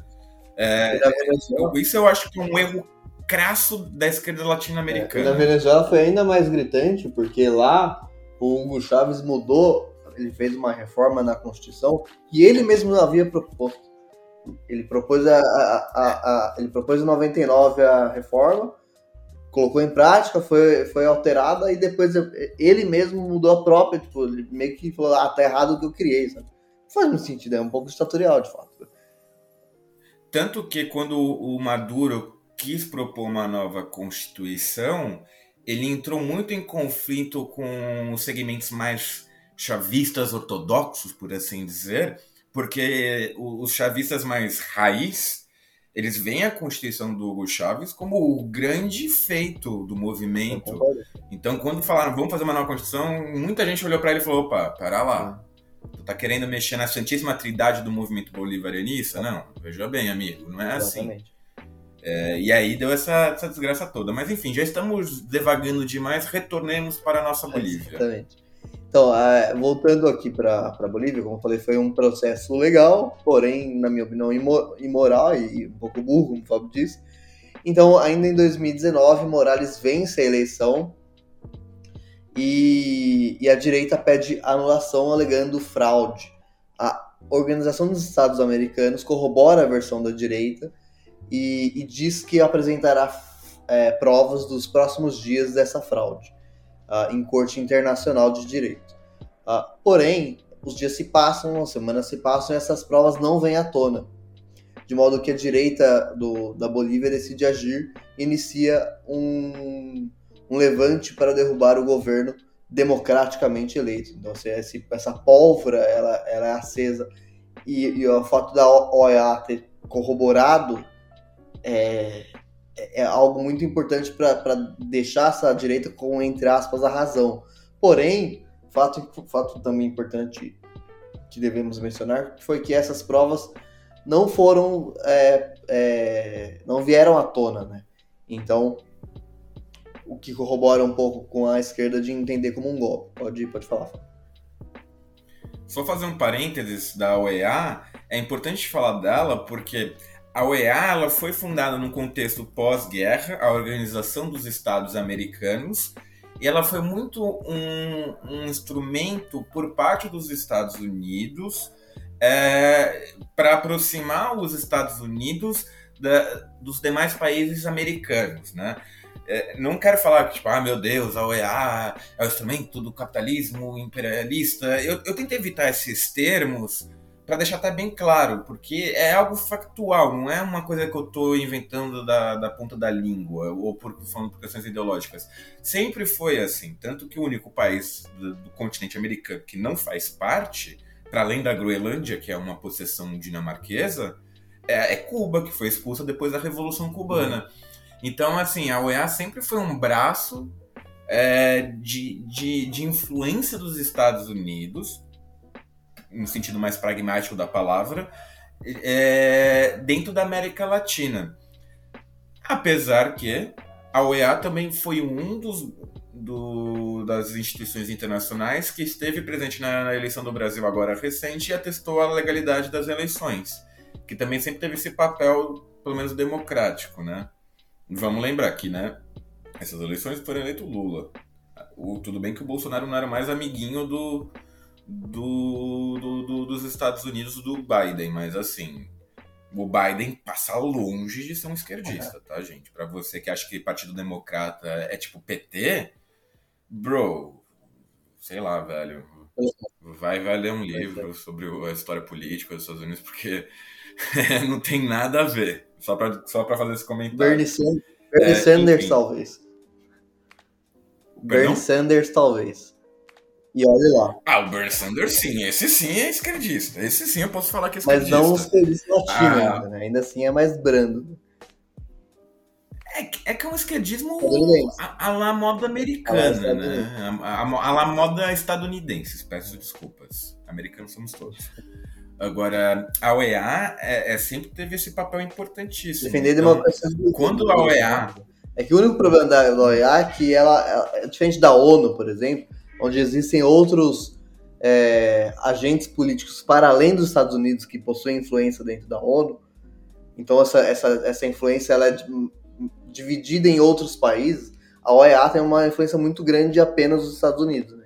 Então, naturalmente, ocasionalmente, a, a, os interesses políticos estadunidenses se prevalecem mais fortemente do que deveriam. Né?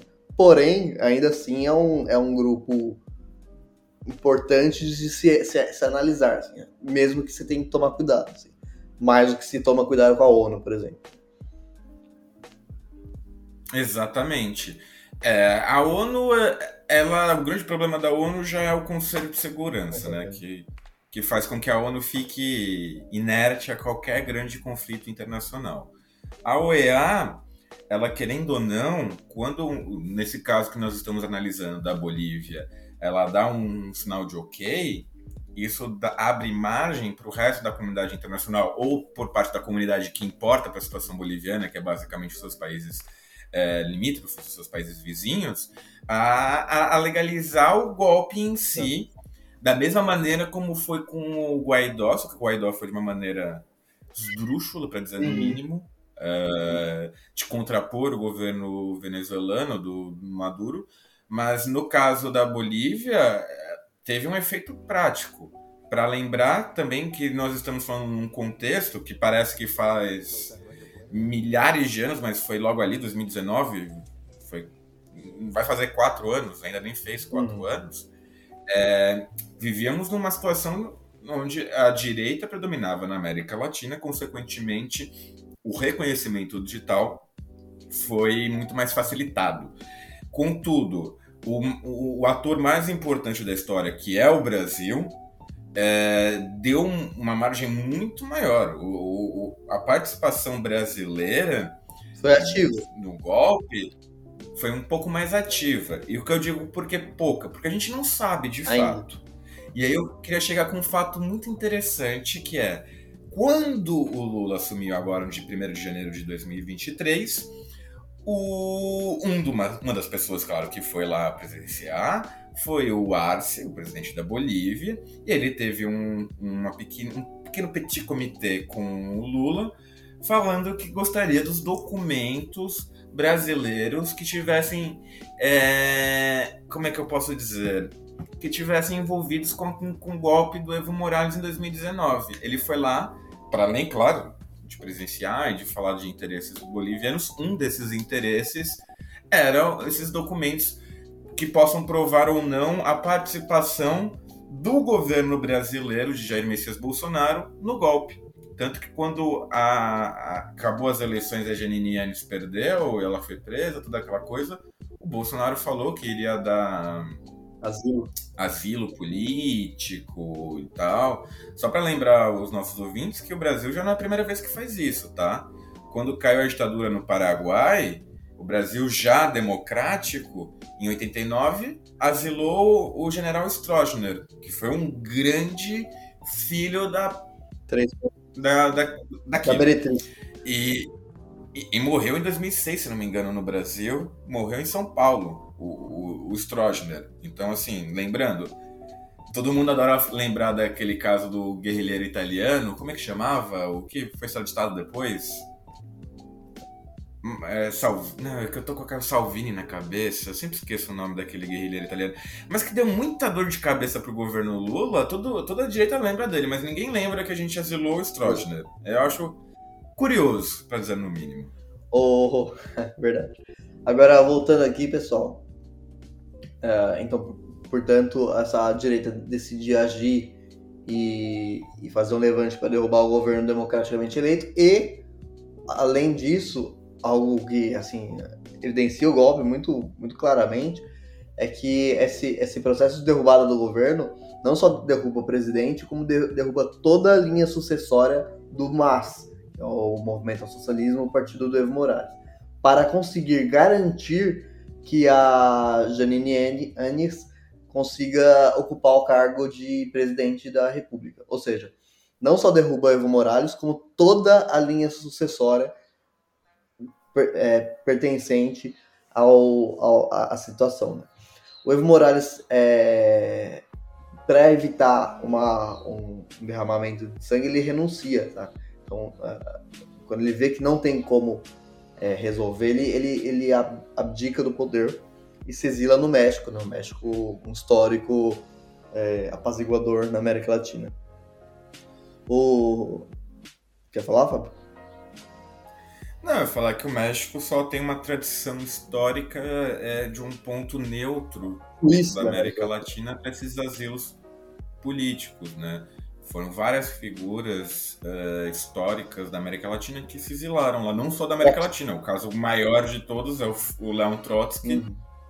que é, é, é, o, é o episódio mais estranho da face do universo, da história, que, que tem um caso com a Frida Kahlo, é tipo é, as tartarugas ninjas conhecem os Power Rangers. Novela sabe? mexicana total. É, pois é, é, tipo, só, só falta ter um irmão gêmeo do mal que, que, que vai ferrar com todo mundo.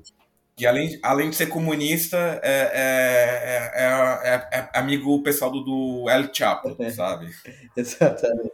E, de resto, e a gente teve casos como Fidel Castro, uh, agora recentemente com o caso que teve da, do Peru, que o Pedro Castilho está preso, mas o primeiro lugar que ele mencionou era mudar para o México, a esposa e, a, e, os filhos já estão no é. México, por sinal. Então o México sempre. Olha, gente, se algum dia vocês virarem presidência, sofreram um golpe, qualquer coisa, perseguição política, muda para o México. Vai estar tá tranquilo. Muda para o México. Tem tequila e tem chaves. E comida boa, então fica a recomendação. E lindas praias. Ah, o que, que, não é lindo naquele país? então, pessoal, continuando, a Janine se autoproclama presidente do país e imediatamente é reconhecida pelo governo Donald Trump, coincidentemente ou não, né? Uh, o processo é marcado por muita violência, inclusive com linchamentos, assassinatos, estupros, etc., ligados a, a essas violências, sobre os, especialmente sobre os políticos ligados ao MAS. Uh, hoje em dia, então, portanto, a gente tem diversas denúncias e investigações a respeito dos direitos humanos. O governo golpista, como era de se imaginar, passa a aceitar todas as medidas propostas pelos Estados Unidos da América. As provas de fraude que a Organização dos Estados Americanos, a OEA, disse que apresenta, apresentaria nunca até hoje foram apresentadas. É...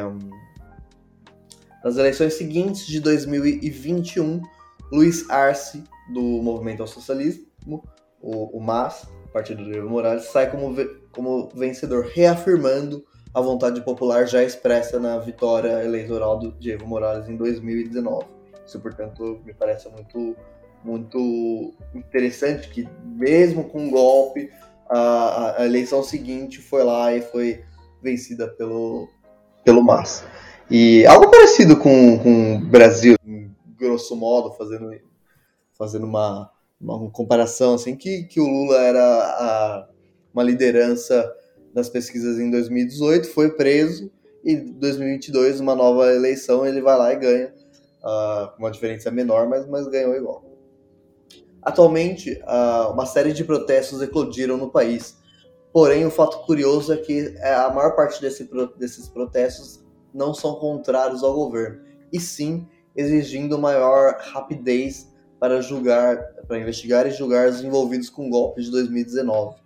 Como falamos, a direita usou uh, de profunda violência urbana e a população anseia por, por justiça. Né? O processo foi realmente muito violento e muito odioso. Né? Se, uh, se, você busca essa, esse momento do golpe em si, você vai ver que, a, que, que os golpistas possuíam um ódio muito evidente aos, aos agrupamentos indígenas.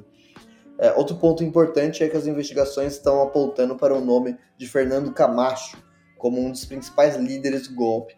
Camacho foi o candidato à presidência pela direita do país, um dos candidatos da direita, chegando em terceiro lugar em 2019 e obtendo um bom destaque naquele processo eleitoral. Pode, pode, pode falar. É, só para mencionar essa questão desse ódio por parte dos golpistas, é, teve duas questões que eu achei muito curiosas sobre o processo do golpe.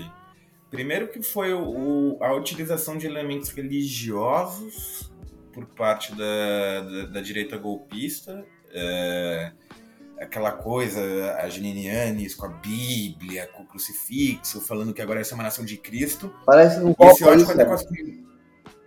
Oi? Parece com qual país na América Latina? que a direita Olha, joga. ouvi dizer que tem um país que começa com a letra B, ele é meio grande. Eu acho que deve ser Bermuda ou Belize, ah, eu não sei ainda. É, pode ser. Mas é tudo, quando descobrir eu comento. Fechado. Mas, e só, e só para finalizar, a, o, o, caso da, da Janine Yanes, com esse ódio também da comunidade indígena, ela se declarava branca. Pessoal, eu, eu vou fazer, pedir um exercício a todos os nossos ouvintes. Vá ao Google e pesquise Janine Yanes. Olha pra cara dela. E me diz se ela é branca. Me diz se ela fosse pra Escandinávia, ela passaria como branca. É aquele branco, é o neonazista é. brasileiro, sabe? Neonazista é, é, é o Tupini Viking. É. Exatamente. É, é, é, assim, é, pelo amor de Deus, assim, sabe? Você vê o loiro oxigenado dela de longe, é, aquela cara de Latinoamérica que ninguém engana, tipo, bro, fala o que você quiser, mas não, não inventa, sabe? É, ali, quando eu olhei para aquilo, eu comecei a rir. Eu lembro da época que eu tava rindo pra, pra chuchu, assim, do que eu poderia rir, claro. Exatamente. É, portanto, em relação ao, ao, Camacho, é muito importante, porque o, o, o, Fernando Camacho, ele era governador de Santa Cruz, né? Como o Fábio disse lá atrás, né, do episódio de Santa Cruz, é uma província mais europeia, assim? Ou seja, uma província com uma descendência branca muito forte, com uma concentração de, de, é, de latifundiários, de grandes industrialistas e tudo mais. É, e, portanto, ele, ele era esse representante e que é um reduto histórico da direita boliviana. Né? Então, a, as denúncias dão conta de que ele teria recebido cerca de 500 mil dólares para participar e desenvolver o processo golpista usando sua influência política. Agora, não, não sabemos ainda, mas está em processo de investigação, de onde saiu esses 500 mil, mil dólares, né? Quem que pagou? Se foi a elite econômica boliviana, se foi Estados Unidos, etc. Se foi alguém do Brasil, assim por diante. Então, é, esse ponto de, de chegar ao Fernando Camacho, que é alguém tão importante lá, que participou da, das eleições de 2019, participou das eleições de 2021 também, é, causou um, um, um rebuliço social, é, desenvolvimento de novos protestos, justamente para mostrar que a população ainda anseia por, por verdades, por justiça e tudo mais. É, somado a isso, também a gente tem que lembrar que também existem protestos é, contrários ao governo Arce, especialmente dessa direita derrotada, mas também de indígenas que, que, que aqueles indígenas mais uh, afastados dos centros urbanos, que possuíam uma identificação com o Evo Morales muito maior do que possuem com o Arce. Então isso também é algo que, a, que o MAS e o Arce, mas também não só o Arce, mas futuramente o MAS deve levar em consideração, que é a figura que, que o Evo Morales, por ser um, um Aymara, né, ele possuía também um, uma, uma identidade, uma identificação com a população indígena muito maior do que o Arce possui e, e que é algo que deve ser é, valorizado pelo MAS no futuro, né, de, de construir novas lideranças uh, indígenas, aymarás ou não, para o futuro da, da, da, Revolução Bolivariana. Me parece um caminho muito faz muito mais sentido do que trazer para uma esquerda branca. Uh, e, e, a prova disso é que, uh, que de fato o Luiz Arce tem o, um apelo é, da população muito menor do que o Evo Morales tinha. De qualquer maneira, ainda com, que, com essa tensão política, o país segue uma normalidade democrática e as investigações para punir os golpistas seguem, inclusive como o Fábio mencionou, é, com, com, com, esse pedido de, de, que o Brasil libere os documentos, mas suponho eu que o mesmo tenha sido feito com outros países latino-americanos, como a Argentina, né, que tem seus golpistas também. Uh, tem, inclusive tem um, tem, o, a Argentina está com o fenômeno do crescimento do Bolsonaro lá também. Um, um político de extrema direita e tal. Então, a, o, a importância de uma investigação por parte do governo para punir os responsáveis e servir de exemplo para os demais países latino-americanos é algo muito, muito importante. De minha parte, Fábio, já deu. E você? Olha, eu acho que é isso. Uh, pelo menos do que a gente pode falar, foi mais com relação realmente ao processo de formação da Bolívia ao longo do, dos anos, e culminando justamente com o advento da, da ascensão do Evo Morales ao poder, que isso foi algo importantíssimo para a história boliviana, que foi o primeiro indígena de um país de maioria de população indígena a assumir o poder mais de 150 anos depois. Uhum. Isso para não dizer que foi o primeiro presidente de orientação socialista de esquerda a assumir o poder também. Primeiro né? foi o Salvador é... Não, na, na Bolívia, Bolívia. era na América Latina. Na Bolívia, na Bolívia, na Bolívia. E isso que a gente tem que lembrar que foi ontem, né? 2005 foi ontem. No processo histórico da América Latina, 2005 foi três dias atrás. E, e, e, assim, o que culminou na, na, nessas alterações estruturais que a gente pôde observar que foram de, de muita importância para a Bolívia, contudo, também abriu espaço justamente para esse para a margem do golpe que ocorreu em 2019 com a Janine Yanes, né? A Janine Yanes, a gente precisa mencionar, acho que não, que não foi mencionado, a... ela só foi a cabeça da, da, da história, né? Ela, a cabeça assim, eu, eu digo consigo. a cara. É. Porque não, o cérebro, com certeza, ela não foi. Então tem muita gente por trás desse golpe que, por sorte, as instituições bolivianas conseguiram se sobressair também após o golpe e que conseguiram concretizar a vitória e a, e, e a tomada de posse do Luiz Arce no poder, né? Contudo, continuamos a observar. Nossa, agora continuamos a observar, agora só tem um, um portuguesinho aqui mesmo, né? Continuamos observando, que gerúndio aqui, estamos junto, é nós, a Bolívia.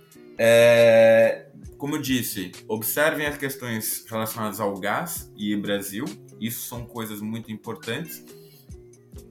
E, e também como se deram as questões políticas dos próximos anos na Bolívia. Só para mencionar que a Bolívia, o Arce também está em maus lençóis atualmente. É, como o Danilo também mencionou, não tem aquele, aquela simpatia que o Evo gozava, né? Como, como o Evo tinha. Então o Arce também tá, ele também tá querendo sambar para conseguir ver se consegue desenvolver alguma coisa. Tá difícil, mas vamos ver. Bom, acho que da minha parte era só fazer essa recapitulação. Acho que não é mais nada a comentar. É, Tem alguma só coisa? Só um último ponto, assim, que a gente falou, a gente sempre faz esse processo histórico, né, de países que a gente ainda não tratou, especialmente da América Latina, mas o que me parece mais interessante na, na, na, na Bolívia é que, num primeiro momento, ela segue um padrão latino-americano clássico de instabilidade, de golpe de Estado, ditadura e tal. Mas, uh, especialmente a partir do século XX, a, a Bolívia segue, especialmente a partir da segunda metade do século XX, a Bolívia segue uma linearidade que faz bastante sentido. Assim, né? Então, as lutas populares, sejam elas burguesas ou mais socialistas e tal, elas seguem um, um, um, um desenvolvimento normal, assim, de, de, de, luta e de conquistas. Né? Tem uma ditadura no meio do caminho, uma ditadura bem grave e tal, mas faz, fez parte de toda a América Latina, mas mesmo depois da ditadura, muitos países latino-americanos, como o Brasil, o que se encontrou depois da ditadura foi muito um, um, um campo devastado e uh, neoliberalismo depois, né? E, e, a, e a Bolívia não entrou nessa fase neoliberalista, né? A Bolívia seguiu uma fase depois da ditadura, uma fase social-democrata, que também, creio eu, não sou um cientista político e, mas enfim, creio eu que tenha contribuído para também para desenvolver essa força que culminou na eleição e no desenvolvimento da Revolução Bolivar, Bolivariana, né? Então eu acho que, que é uma particularidade da Bolívia muito interessante. E aí é um tema que eu gosto bastante, então esse episódio foi muito legal de fazer. É isso então. Então, sem mais enrolações, Vamos então para nossas dicas culturais do final do episódio, como habitualmente se pratica. Então, pessoal, agora dicas culturais. Eu tenho duas dicas culturais para variar livros. Um livro que eu já indiquei outros livros da coleção. Acho que todos os episódios de América Latina eu indico esse livro dos seus respectivos países.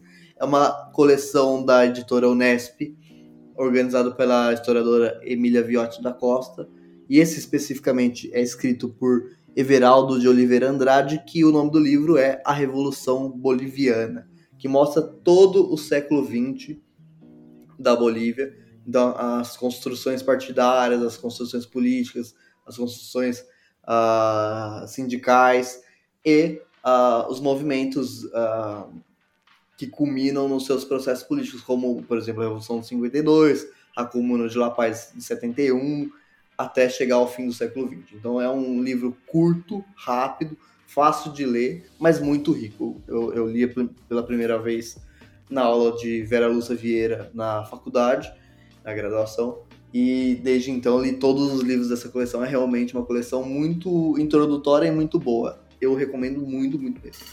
É...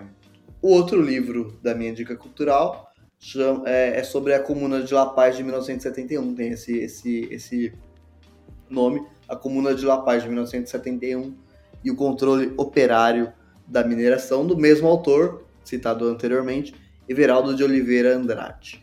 Tá? É... Então, é um livro justamente que foca mais nesse processo que levou ao desenvolvimento da Comuna de La Paz em 1971, que é algo muito específico e muito único na América Latina e que vale bastante a atenção. Então deixo essas duas dicas culturais. E bem, pessoal, a minha dica cultural, infelizmente, só será uma dessa vez. Uh, é um documentário. É, eu que sou o rato dos documentários. Qualquer coisa, não estou fazendo nada tô coçando o saco, vou ver um documentário, é isso que eu faço no meu tempo livre. Meu tempo livre é ótimo, tempo uhum. livre.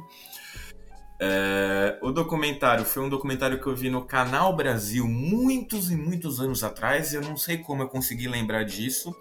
É um documentário brasileiro do Eric Rocha so, é, sobre o, a Bolívia, justamente um documentário que faz uma abertura do, do coração da América do Sul, que é a Bolívia, cruzando a fronteira brasileira das florestas da Amazônia até chegar à Bolívia, e onde encontra justamente com a realidade dos povos historicamente excluídos, que são os povos indígenas, e justamente do processo político do país, que justamente a gente veio falando aqui durante o episódio todo, né? É, e mostrando essa mudança de, desse processo de exclusão para um processo de participação e com a ascensão justamente da, do Evo Morales ao poder. Tem até um, tem até uma, um episódio desse documentário que eu acho muito curioso, que é que mostra o alfaiate do Evo Morales. Porque o Evo Morales é conhecido por aqueles terninhos dele lá com, com decorações, não sei como. É, com aqueles detalhes indígenas, que ele até deu um pro Lula, eu acho assim, bonito pra caramba, não vou negar. Eu acho falando um termo bem paulistano, é, eu acho chavoso pacas. É, e, e aí mostra todo o processo, porque queriam fazer uma roupa indígena, mas que também fosse algo mais executivo, por assim dizer. Eu achei bem curioso, assim, é só um, um mísero detalhe do, do, do, documentário, mas o documentário em si é super interessante, mostra todas as comunidades, ou, ou grande parte das comunidades originárias da Bolívia, e de como vai mostrando essa mudança é, de posicionamento político, da entrada desse, dessas comunidades ao, ao, ao, processo político do país, os sindicatos da, dos produtores de coca também é muito interessante. Então, para que você que quer aprofundar um pouco mais sobre o nosso grande vizinho Bolívia, eu sugiro fortemente esse documentário. Bem, pessoal, chegamos então a mais um final de episódio e, como sempre, aqueles recadinhos básicos que não podem deixar de serem ditos. É, por favor, nos sigam nas redes sociais, sejam quais forem, porque nem nós estamos participando de todas, mas temos ali ah, Twitter, Insta é, Twitter, Twitter, Instagram. Twitter está um pouco abandonado. Pois é, porque né, eu, eu, sou, eu sou uma negação ao Twitter, eu sou uma negação às redes sociais como um todo. Então, mas assim, de qualquer das maneiras, sempre pedimos para deixar aquele recadinho, sugestões, críticas, é, comentários em só, ou mesmo o famoso convite para almoço de domingo com a família. Sinta-se livre para comentar. E claro, aquele beijo caloroso a todos os nossos ouvintes e até o próximo episódio. Tchau, tchau, pessoal. Até o próximo. Próximo Peru, hein?